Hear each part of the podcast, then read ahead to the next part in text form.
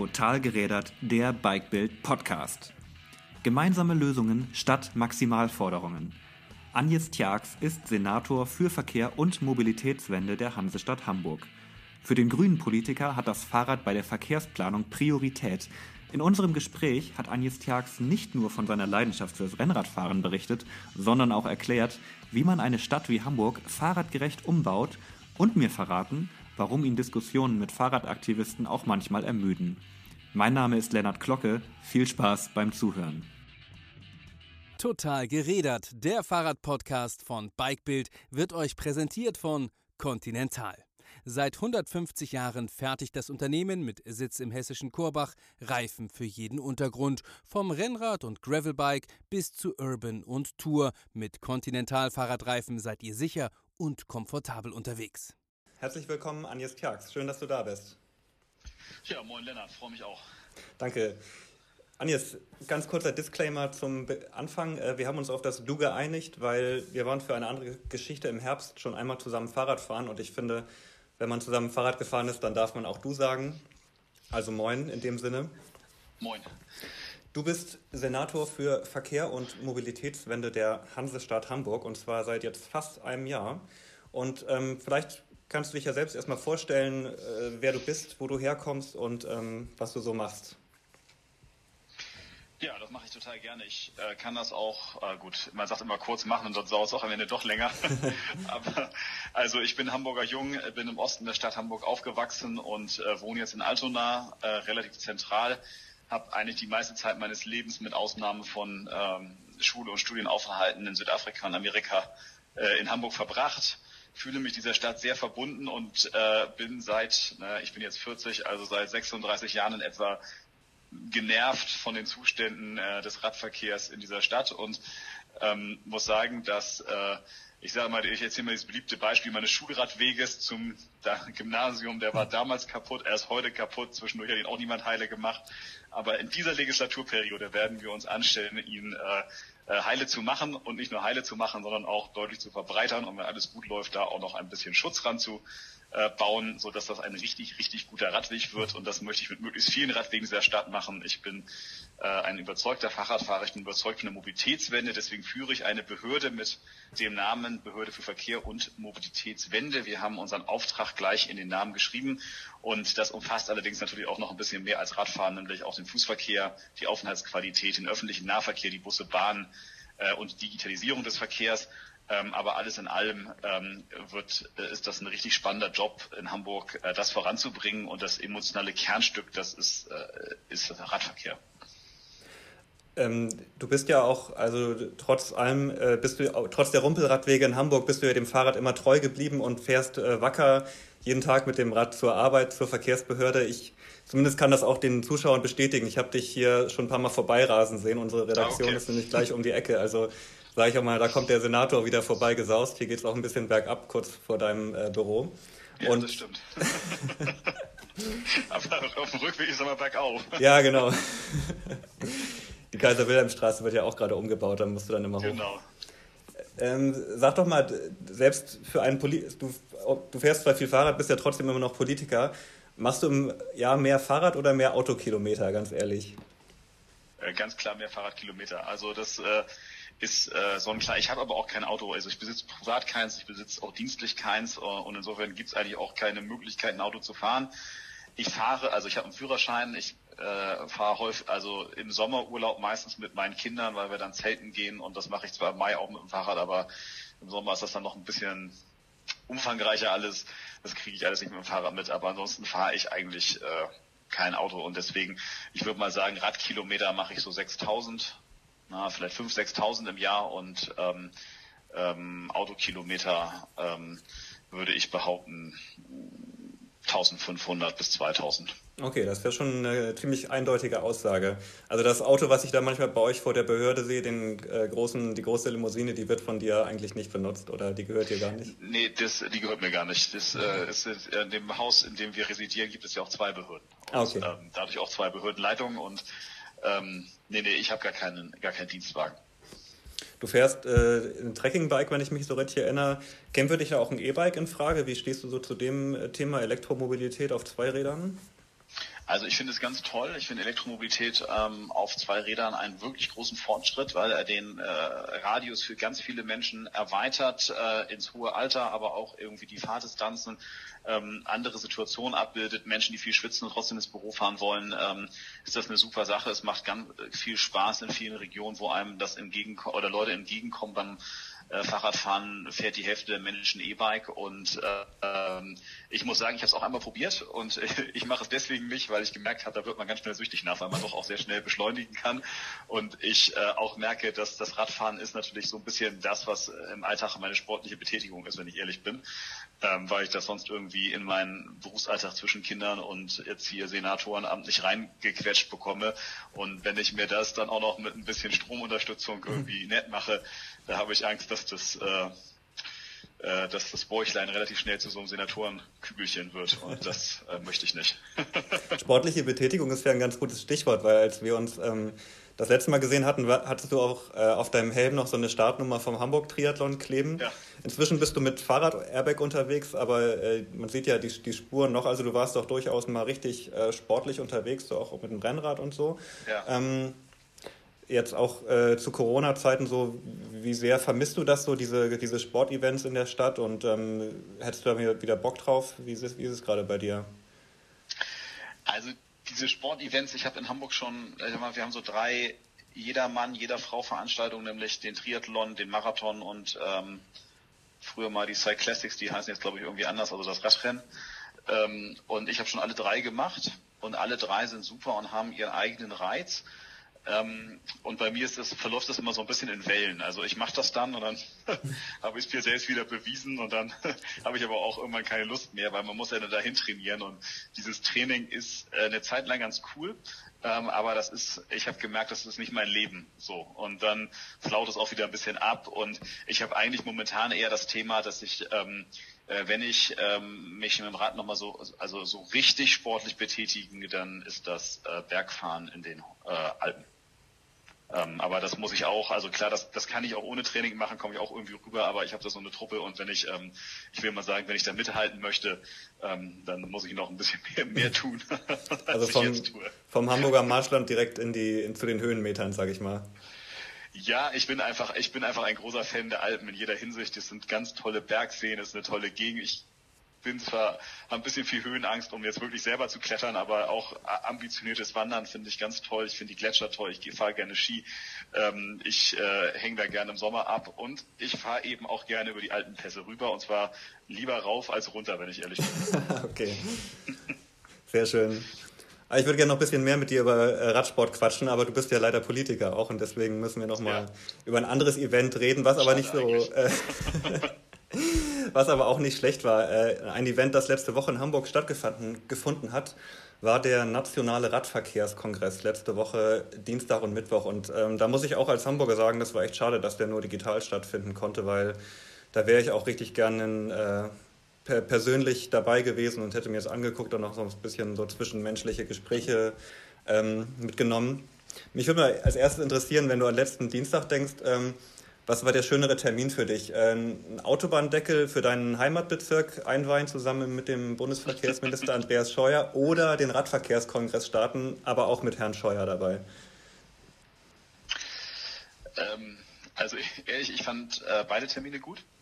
Ähm, aber der Autobahndeckel hat sich ja nun auch schon seit 27 Jahren angekündigt und der Nationale Radverkehrskongress nicht. Und deswegen fand ich, letzteren war dann schon nochmal so ein zusätzliches besonderes Highlight bei den Deckeln in Hamburg. Da habe ich schon eine gewisse Routine entwickelt. Gibt ja noch Schnellsen und Stelling und ähm, den kann man die Verkehrsfreigabe machen, den kann man einweihen. Also da, da gibt es eine ganze Menge Möglichkeiten und ähm, der Nationale Radverkehrskongress ähm, ist insofern sehr, sehr spannend, weil gut, wir haben den Nationalen Radverkehrsplan 3.0 äh, dort präsentiert bekommen ähm, und gleichzeitig haben wir aber auch äh, viele ja, Fachveranstaltungen gehabt, äh, die sozusagen wirklich ähm, nochmal gezeigt haben, was Radinfrastruktur alles leisten kann, was es für tolle Projekte gibt. Und ähm, du hast zwar zu Recht gesagt, man hätte sich gerne auch selber getroffen. Ich war ja nun zum Teil auch in dem Veranstaltungszentrum vor Ort. Insofern ging es mir nicht ganz so. Aber umgekehrt war es eben auch so. In Dresden vor zwei Jahren waren 800 Leute akkreditiert und in Hamburg waren 2700 Leute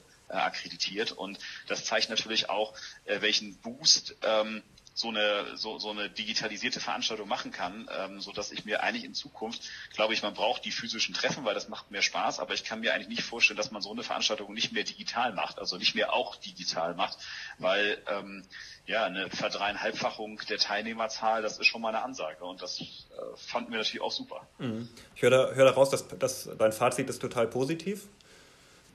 Mein Fazit ist auf jeden Fall positiv. Ja, wir haben äh, wie gesagt, Rekordteilnehmerzahl, sehr viele gute Diskussionen, auch für mich gute Diskussionen zum Thema äh, beispielsweise äh, Radschnellwege äh, habe ich mir angehört. Ich habe mir angehört in einer Diskussion zum Thema Protected Intersections. Ähm, und ähm, ich glaube, dass sehr viele Leute sehr, sehr viel mitgenommen haben. Und es ist natürlich einfach auch toll, sich äh, als, als eine Fahrradstadt äh, präsentieren zu können und zeigen zu können, auch was man selber eigentlich schon Gutes gemacht haben. Weil es gibt die Rumpelradwege in Hamburg, ja klar. Ähm, aber es gibt auch schon echt gute äh, Themen und ähm, da freut man sich natürlich auch, wenn die äh, Zuspruch bekommen. Bei den äh, Fachvorträgen hast du also auch äh, reingeschaut. Ähm, gibt es so Themen, die dich da besonders interessieren? Also es gibt ja sowas wie smarte Verkehrsführung, Kreuzungsdesign, Lastenradmobilität. Gibt es da sowas, wo du sagst, das äh, interessiert dich auch so richtig äh, nochmal weitergehend?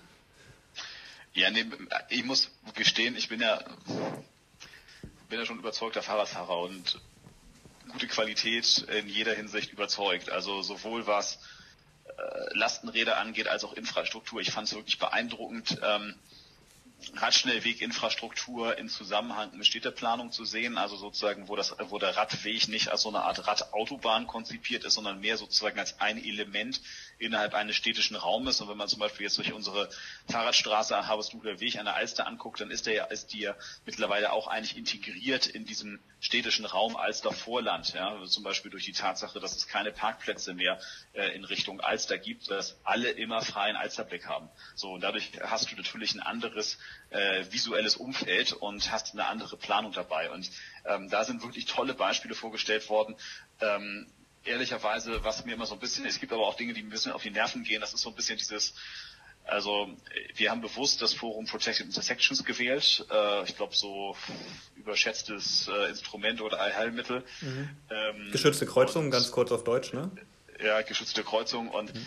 ich äh, äh, habe in meinem Leben schon viele Stunden damit verbracht, ähm, äh, darüber zu diskutieren. Und ich finde diese Diskussion häufig ein wenig ermüdend, weil sie sehr stark von Maximalstandpunkten ausgehen und ähm, die eine Seite wenig die Chancen darin sieht, solche Dinge mal auszuprobieren einfach, äh, die andere Seite ähm, aber da auch irgendwie sehr verkantet ist und sagt, also entweder du brauchst das oder nix und dazwischen gibt's irgendwie auch nix. Und äh, das ist beides offensichtlich nicht richtig. Nicht mal für Holland ist das richtig. Und ähm, das ist so ein bisschen ermüdend, weil die Radszene durchaus einen Hang dazu hat, die eigenen Erfolge auch kaputt zu reden. Mhm. Ähm, und das äh, finde ich manchmal ein bisschen anstrengend. Also meinst du das im, im Sinne von, dass es eigentlich schon gute Lösungen gibt oder man in bestimmten Bereichen weitergekommen ist, wie zum Beispiel dem Kreuzungsdesign, aber dass dann doch wieder daran rumgemäkelt wird und dass es halt nicht komplett protected ist oder wie auch immer? Ja, also man muss zum Beispiel wissen, für, für eine Protected Intersection braucht man ziemlich viel Platz. So, und es gibt viele Kreuzungen, die haben diesen Platz einfach schlicht nicht. Es gibt auch viele kleine Kreuzungen, wo sich das wahrscheinlich gar nicht anbietet. Ähm, und da gibt es viele andere Themen. Umgekehrt ist es so, äh, man sollte jetzt auch nicht behaupten, dass die einfach schlecht sind, sondern in vielerlei Hinsicht haben die ja gute Ideen und ähm, äh, haben auch Vorteile, die andere Kreuzungen nicht haben, wie beispielsweise, dass man einfach, äh, ohne auf eine Ampel warten zu müssen, rechts abbiegen kann. Und zwar immer. Das ist mhm. ja schon mal ein sehr, sehr praktischen Fokus. So. Haben aber für die Fußgänger dafür längere äh, Umlaufzeiten ist glaube ich das falsche Wort, aber längere äh, Wege und so weiter und so fort ermöglichen weniger Kfz-Durchfluss, was es da so gibt. Und es gibt da eben äh, unterschiedliche Themen, die man an so einer Kreuzung miteinander verbinden muss. Und ähm, ähm, Kopenhagen ist eine wunderbare Fahrradstadt, ohne dass sie Protected Intersections hat. Umgekehrt haben Protected Intersections ihren Reiz. Und ähm, ähm, mir ging es eigentlich mehr darum, dass ähm, ja, die Debatten da manchmal sehr festgefahren sind und ich irgendwie mir mehr wünschen würde, die Community würde die Chancen da sehen, gemeinsam mehr zu entwickeln, anstatt irgendwie jeder an seiner Maximallösung Maximal, Maximalforderung stellen, ne? Ja. Ähm, ich würde gleich nochmal konkreter auf Hamburg äh, zu sprechen kommen, aber vorher nochmal zum äh, Radverkehrskongress. So dieses, was da in Fachvorträgen so äh, mit äh, besprochen wird, so in, inwieweit findet das dann auch Wege in eure Verkehrsbehörde? Also ist das, ist das auf einer sehr hohen Metaebene oder sagt ihr dann auch hier, check, check, check, das, das nehmen wir mal mit? Ähm, nein, das ist sehr wichtig. Also das ist sozusagen, unsere ganzen Fachabteilungen waren natürlich auch dabei und haben sich sozusagen angehört, ähm, äh, wofür sie zuständig sind und was da wichtige Impulse sind, beziehungsweise haben Impulse auch gegeben. Ähm, und ähm, man darf sich das nicht so vorstellen, dass das sozusagen mal gleich eine 1 zu 1 Umsetzung erfährt, aber die Debatte äh, innerhalb der Verkehrsbehörde geht ja auch weiter und es ist auch so, dass wir das ja auch diskutieren mit unseren Partnern, also sprich den sieben Bezirken der Hafen City GmbH, ähm, der Hamburg Port Authority, alle bauen Radwege in Hamburg und wir müssen das sozusagen auf einheitliche Standards bringen, die eben auch äh, durch die Polizei anordnungsfähig sind und durch, dies, äh, durch die Straßenverkehrsordnung. Und ähm, äh, da, das ist sowieso immer ein Prozess und in diesem Prozess fließen eben verschiedene Dinge ein. Mhm. Ähm, das große Thema oder das der Aufhänger dieses Kongresses war der nationale Radverkehrsplan 3.0, der jetzt kürzlich verabschiedet wurde. Ähm, unter anderem auch äh, geht es da monetäre Sachen, also es sind, glaube ich, 1,46 Milliarden Euro, die da bis 2023 in den Radverkehr fließen sollen. Ähm, ich lese mal so ein bisschen was von diesen Leitzielen vor, die da formuliert wurden. Also lückenloser Radverkehr, Fahrradpendlerland Deutschland, starker Radverkehr, auch Vision Zero wurde da genannt, Lastenradverkehr, smarter Radverkehr. Ist das dieses Paket, was da jetzt sozusagen vom äh, Bundesverkehrsministerium geschnürt wurde, ist das der längst überfällige Startschuss oder ist das äh, heiße Luft? Also es sind auf jeden Fall gute Worte. Und es sind Worte, die, und das ist ebenfalls gut, die eben auch mit Geld hinterlegt sind. Und ähm, man kann dazu jetzt ähm, verschiedene Perspektiven einnehmen. Eine Perspektive könnte sein, wir hatten, das ist ja der Radverkehrsplan 3.0, schon zweimal auch gute Radverkehrspläne, die in dem Ergebnis geendet haben, dass Deutschland eben jetzt noch nicht das Fahrradland ist. Ähm, man könnte aber auch sagen, nee, das ist jetzt mal ein ernst gemeinter Startschuss, ähm, weil äh, diese 1,45 Milliarden, die dahinter stehen, eben auch tatsächlich da sind. Und insofern muss man schon sagen, ähm, ich würde das jetzt mehr eher als Startschuss begreifen. Ich finde das auch gut, dass ähm, ähm, Politiker nicht nur der Grünen, sondern auch anderer Parteien sagen, wir haben hier ein Interesse, den Radverkehr zu fördern. Ich sage jetzt mal, wenn man wirklich hin zur Vision Zero möchte, ähm, nur als ein Beispiel müsste man natürlich noch andere Themen angehen. Mal ein Beispiel, dann bräuchte man ein Tempolimit auf Autobahnen zum Beispiel. Ähm, aber die Diskussion geht da auf jeden Fall in die richtige Richtung. Und vor dem Hintergrund, dass wir uns jetzt ja auch in der Verkehrsministerkonferenz darauf geeinigt haben, die Bußgelder auch gerade zum Schutz von Fahrradfahrerinnen und Fahrradfahrern deutlich zu erhöhen. Ähm, auch wenn ich jetzt keinen Hehl daraus machen muss, dass ich mir da durchaus noch mehr hätte vorstellen können. Aber ähm, geht auch das in die richtige Richtung. Und man darf nicht immer nur den Fehler machen, ähm, dann alles doof zu finden, sondern man muss dann auch mal sagen, das ist die richtige Richtung und ähm, die unterstütze ich auch. Insofern deswegen ein überwiegend positives Fazit auch des nationalen Radverkehrsplanes. Aber es kommt jetzt eben auch darauf an, den tatsächlich zu leben, den tatsächlich umzusetzen. Und dafür braucht es mutige politische Entscheidungen, auch politische Entscheidungen, die in Wahrheit gar nicht auf der Ebene des Bundesverkehrsministeriums gefällt werden, also jedenfalls nicht ausschließlich, sondern wenn man eine konkrete Straße umbaut, dann macht das in der Regel die Kommune oder das Land mhm. oder der Bezirk. Ja, konkrete Straße umbauen ist ein gutes äh, Stichwort. Ähm, wir haben ja äh, jetzt einen großen, großer Geldtopf, wurde da jetzt, äh, sage ich mal, äh, eröffnet. Ähm, was ich mir mal habe sagen lassen, und ähm, da musst, musst, du mir sagen, ob das stimmt, dass es eigentlich gar nicht momentan so sehr an den finanziellen Mitteln hängt, die für den Radverkehr bereitgestellt werden, sondern mehr an den Köpfen. Also dass man eben auch Fachpersonal hat, das ausbildet und ähm, ja, konkret äh, Leute hat, die, die sagen, so bauen wir eine Straße um. Ist das, ist das auch in Hamburg der Fall oder ähm, ja, was, was, fehlt da mehr Geld oder mehr Köpfe? Oder ist beides vorhanden? Also im Prinzip ist erstmal beides vorhanden, aber beides ist natürlich äh, noch ausbaubar. Und ähm, das liegt mir einfach daran, wir, also wir, wir schreiben Stellen aus und wir merken natürlich auch, äh, dass wir sozusagen immer noch neue Leute brauchen und dass wir natürlich auch eine gewisse Fluktuation in unterschiedlichen Bereichen haben. Also wir mal sagen, zum Beispiel in meiner Verkehrsbehörde, ähm, da sind jetzt ungefähr 180 Leute, glaube ich, zur Autobahn äh, GmbH gegangen, der Bund zahlt besser so und schwupps hast du wieder das nächste Thema sozusagen dahinter. Und umgekehrt haben wir auch viele gute Leute. Also das will ich jetzt gar nicht in Abrede stellen und die leisten auch was und die schaffen auch was. Immerhin haben wir letztes Jahr eine Rekordzahl an äh, Radstrecken gebaut mit 63 Kilometern und ähm, wir hatten letztes Jahr eben auch eine Rekordzahl an Geld ausgegeben, 83 Millionen Euro, das sind über 40 Euro den Einwohner in Hamburg.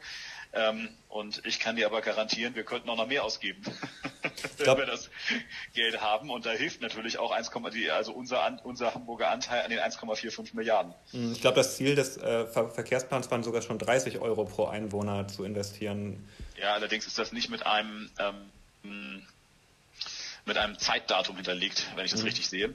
Und ähm, es würde aber vielen Kommunen, also wenn, wenn Deutschland im Schnitt 30 Euro den Einwohner über zehn Jahre investiert, dann wäre Deutschland wirklich ein Fahrradland. Und das wird aber, und insofern, ähm, ich sage mal, ich bin durchaus gespannt, ob die eins, also es gibt vieles, Gerede darüber, auch nicht ganz zu Unrecht. Die sind nur bis 23 die Mittel. Was ist danach? Natürlich wird der Haushaltsgesetzgeber, also der Deutsche Bundestag, sich damit beschäftigen müssen.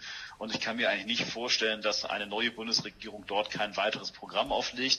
Aber die Länder und Kommunen müssen jetzt auch beweisen, dass diese Mittel tatsächlich abfließen und äh, tatsächlich gebaut, äh, verbaut werden.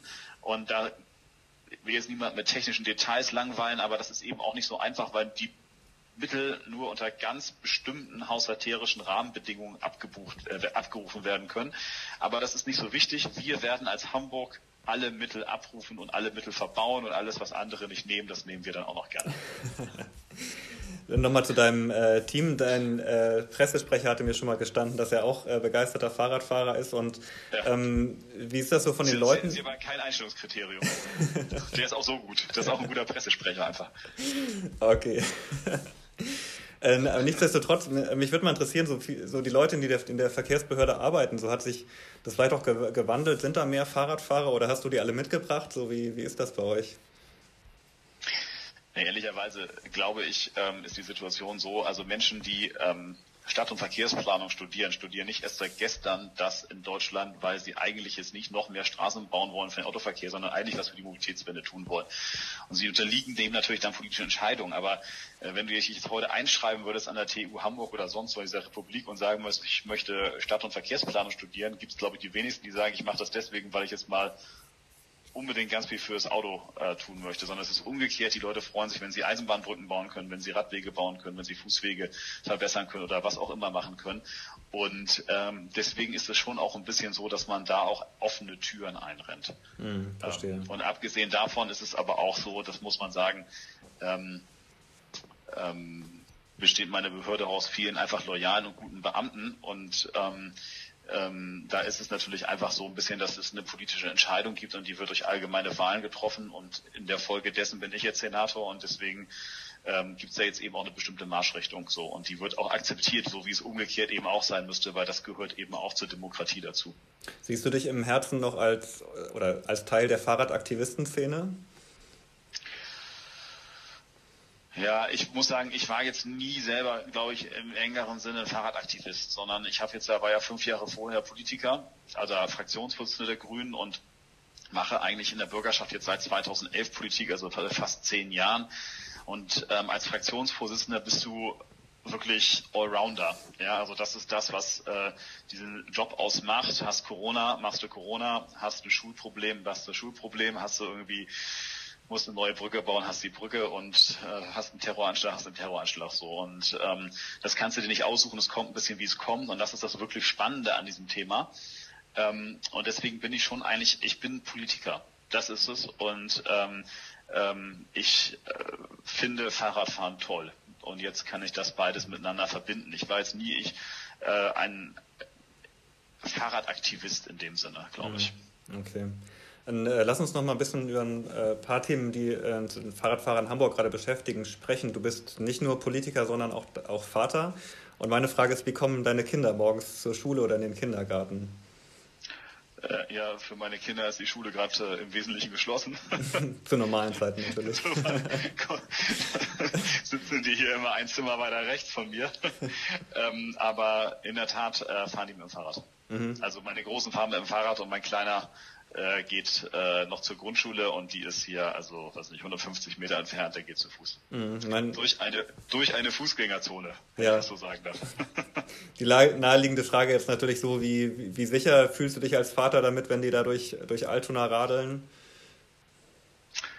Ähm, ich habe das so gemacht, dass ich die ähm, sozusagen, die sind ja mit der fünften Klasse dann letztlich ähm, mit dem Fahrrad hingefahren und ähm, dafür gibt es sozusagen ein paar Voraussetzungen. Die erste war, ich habe ihnen mal ein neues Fahrrad gekauft, ähm, damit sie auch mit einem guten Fahrrad fahren und das auch Spaß macht. Die zweite ist, ähm, ähm, ich habe sie ein Jahr lang zur Schule begleitet, was äh, morgens hin zumindest und ein paar Wochen auch nachmittags zurück, ähm, um sozusagen ihnen und mir das Gefühl zu geben, dass das gut funktioniert und auch ähm, ja, dass man einfach äh, das kann sozusagen. Und das war, glaube ich, auch eine gute Voraussetzung, weil sie fahren längere Strecken über den Ring 2. Das ist jetzt ja auch nicht so eine ganz äh, einfach befahrene Straße.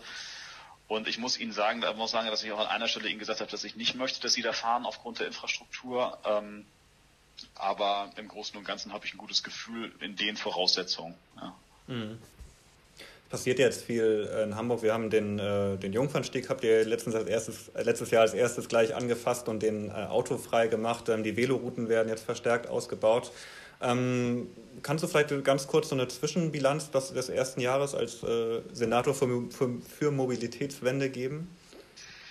Ja, also in Bezug auf den Radverkehr bin ich wirklich sehr zufrieden, weil, wie gesagt, Bauleistung um 63 Prozent gesteigert auf 62 Kilometer.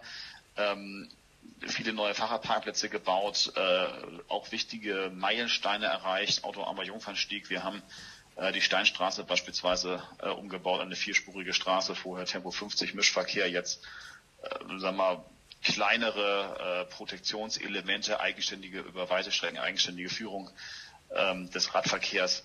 Ähm, wir haben mehrere Pop-up-Bike-Lanes äh, umgesetzt und ähm, verhandeln. Das merkt jetzt die Öffentlichkeit natürlich noch nicht so sehr im Hintergrund. Das neue Bündnis für den Radverkehr äh, mit auch den neuen Standards, die wir sie haben wollen. Und ähm, ja, insofern rundum eine gute Sache. Und wir haben auch noch ein paar schöne Dinge vor, die ich jetzt hier noch nicht ankündigen kann, mhm. aber auf die ich mich jetzt schon innerlich sehr freue.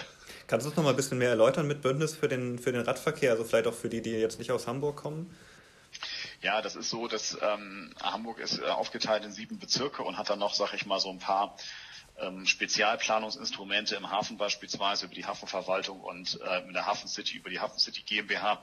Und ähm, es geht darum, dass wir äh, ein lückenloses, zusammenhängendes Netz in einem einheitlichen ähm, Standard bauen. Und das ist natürlich über, äh, über so eine Stadt verteilt gar nicht so einfach, weil es gibt dann Landesstraßen, da macht das meine Behörde, das machen die Bezirksstraßen, da gibt es die Bezirke. Ähm, und das äh, muss aber klappen. Und man kann ja nicht, wenn man von einem Stadtteil in den nächsten oder einem Bezirk in den nächsten hopst, äh, sozusagen da ein ganz anderes System vorfinden. Und vor dem Hintergrund ähm, haben wir das Bündnis für den Radverkehr ähm, verabredet, in dem sich alle Bezirke äh, und weitere Realisierungsträger äh, zueinander bekennen und Standards verabreden, äh, äh auch Streitfragen klären können und äh, den Radverkehr in Hamburg voranbringen. Und dieses Bündnis wollen wir jetzt in Zukunft noch ein bisschen ausweiten, indem wir zum Beispiel ähm, die Leitungsträger mit dazu nehmen, ähm, das heißt Stromnetz, Gasnetz, äh, und Wasser. Und ähm, wenn die was aufreifen, dass sie zum Beispiel auch, wenn sie es wieder zumachen, äh, beispielsweise den Radweg da gleich breiter hinlegen. Also dass sozusagen wir eigentlich äh, die Synergien, die diese Stadt hat, eben besser nutzen können und am Ende ein einheitliches Erscheinungsbild für den Radverkehr schaffen. Mhm. Das halte ich für eine total sinnvolle, für, für einen ganz sinnvollen Ansatz. Ich war mal für eine Reportage in, in Bremen und habe mir da auch dieses Fahrradquartier angebaut, was sie da gebaut haben, angeschaut. Und äh, was mir eigentlich alle, da, alle Leute da erzählt haben, dass sie, wenn das gut funktioniert, dass möglichst viele Ebenen, mit, Ebenen miteinander reden. Also wirklich kurze Wege bei den Behörden und eben auch so Hürden abbauen und das möglichst alle miteinander reden. Deswegen also bin ich absolut dabei, wenn man so sagt, man schafft da ein Forum, wo alle zusammenkommen können. Ja, und vor allen Dingen, man hat auch einen, wir haben auch einen Streitmechanismus, äh, weil es gibt dann ja doch durchaus die einen sagen so, die nächsten sagen so und das Schlimmste, was passieren kann, ist, dass dann ein Projekt nicht vorangeht. Mhm. ja, und sich alle gegenseitig blockieren und lahmlegen. Und da gibt es eben einen klaren Mechanismus, wie das aufgelöst wird, weil am Ende des Tages ist es nicht ganz so wichtig, also natürlich ist immer wichtig, was gebaut wird, aber es ist trotzdem auch wichtig, dass gebaut wird und das, was passiert und nicht, dass es einfach irgendwo hängen bleibt. Und ähm, ähm, nur so kann dann eine Verwaltung auch tatsächlich erfolgreich sein. Du sprichst immer von dem von der autoarmen Innenstadt. Jetzt muss ich mal ganz äh, fahrradprovokant fragen, warum nicht autofrei? Warum geht das nicht? Naja, wir haben zum einen natürlich, also Hamburgs Innenstadt ist jetzt auch nicht so klein und ähm, ähm, jetzt ist ein bisschen die Frage zum einen, was ist eigentlich die Innenstadt in Hamburg? da gibt es auch schon sehr unterschiedliche Definitionen darüber. Gehört die Hafen City beispielsweise dazu oder nicht? Ähm, Im Innenstadtkonzept gehört sie nämlich dazu. Im, wenn du sozusagen im, jetzt mal so, so einen Ur-Hamburger fragen würde, würde der wahrscheinlich eher sagen, nee, die traditionelle Innenstadt ist eher mhm. was anderes innerhalb des äh, Wallringes. Ähm, und dann ist es natürlich so, wir haben das ganze Thema Taxen da, wir haben das Thema Mojas, wir haben äh, das Thema Busse. Und man muss auch dazu sagen, Hamburg hat auch eine im Gegensatz zu anderen Städten doch recht komplizierte geografische Lage. Also wir haben einfach zwei große Flüsse und Gewässer, die sozusagen überhaupt die Mobilität in Hamburg ermöglichen. Das ist der Grund, ich will nicht sagen, warum Hamburg existiert, der Hafen und die Elbe, aber doch ein sehr relevanter Grund. Aber die Elbe ist eben natürlich auch eine Barriere in Ost-West-Richtung. Da kommst du nur zu sehr, an sehr bestimmten Stellen rüber. Und wir haben mit der Alster, mindestens mit dem Alstersee, aber auch im weiteren Verlauf mit dem Alsterlauf eine Nord-Süd-Barriere. Und du musst sozusagen gucken, wie du die einzelnen Verkehrsträger entweder zwischen Alster und Elbe oder nördlich der Alster rumkriegst oder über die Elbe bekommst. Und deswegen ist es in Hamburg ähm, nicht ganz so einfach, da das alles autofrei zu machen. Mhm.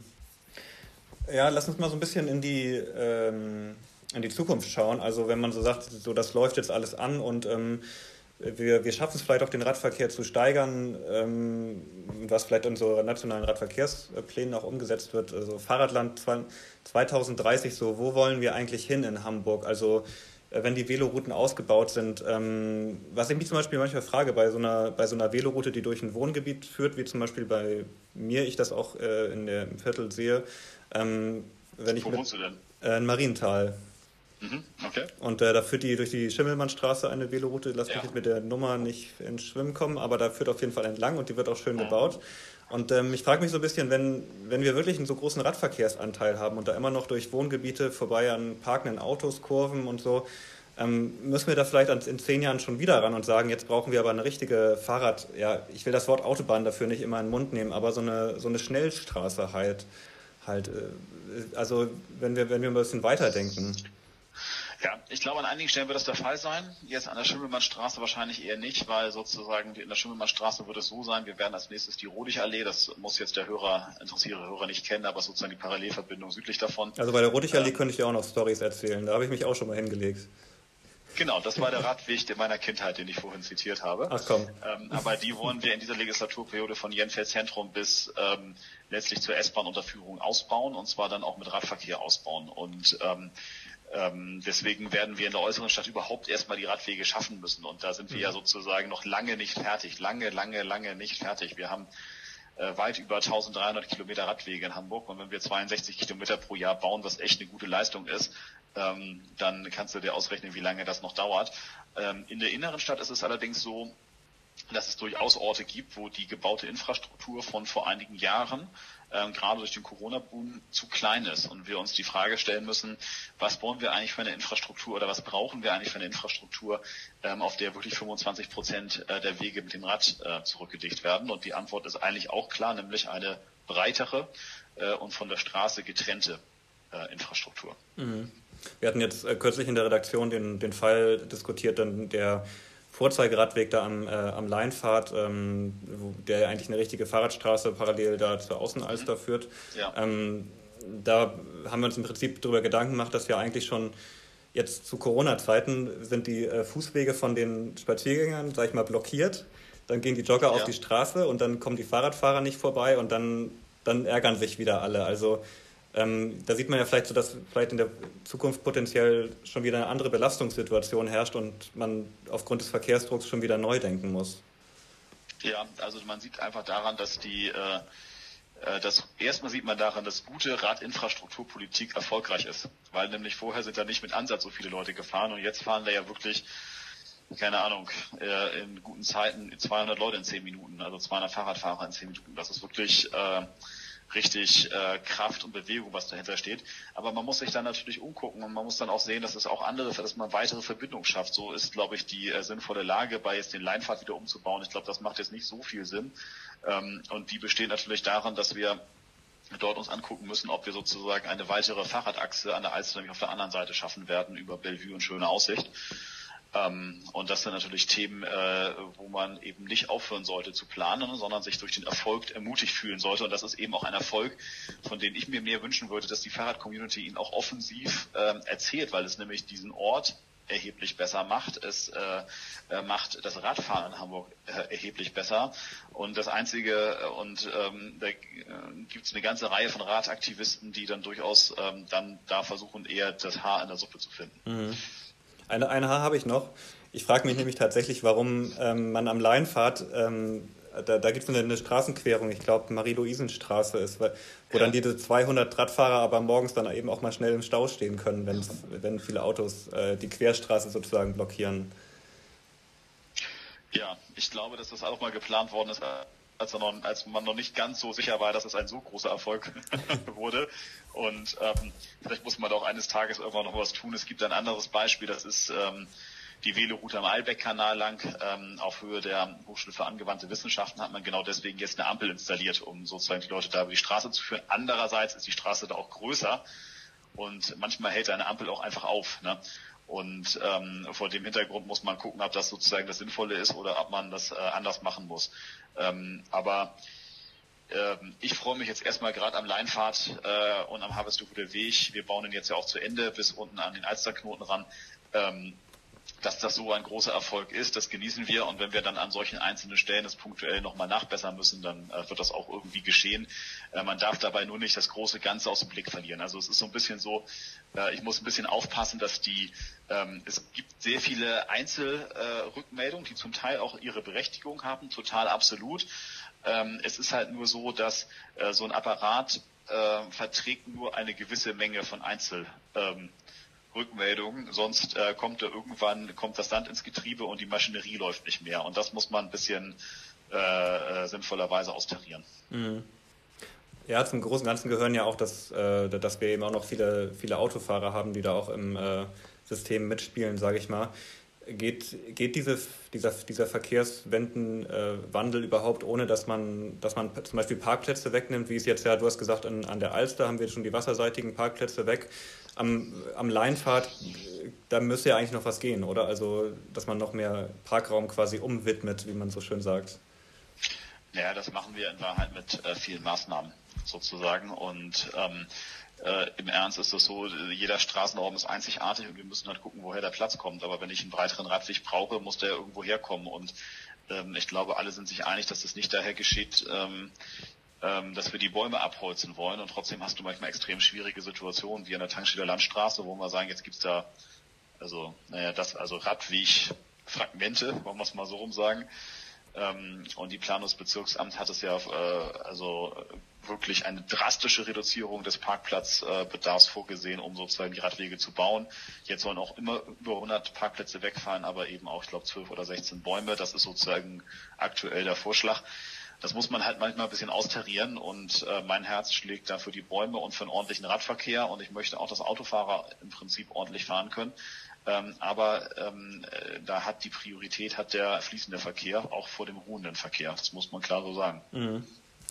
Anis, vielleicht als, als letzte Frage oder als Abschluss, so wenn du so daran denkst, wenn, wenn deine Kinder Abi machen oder so ins Erwachsenenalter übergehen, in, in was für einer Stadt fahren die dann Fahrrad? Haben wir hier holländische Verhältnisse? Haben wir Fahrradschnellstraßen oder haben wir so ein, in der Innenstadt ein Gewusel aus kleinen äh, Transport-, Elektromobilen? Ähm, wie sieht das aus? Worauf können wir uns äh, gefasst machen, sofern du noch weiter also, hier tätig sein darfst?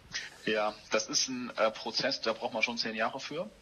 Ähm, aber ich glaube, wenn wir das äh, zehn Jahre lang betreiben, dann werden wir an vielen Stellen sehr deutlich auch einen Rückbau einer autogerechten Stadt sehen ähm, durchaus zugunsten des Radverkehrs, aber auch zugunsten des Bus- und U-Bahn-Verkehrs.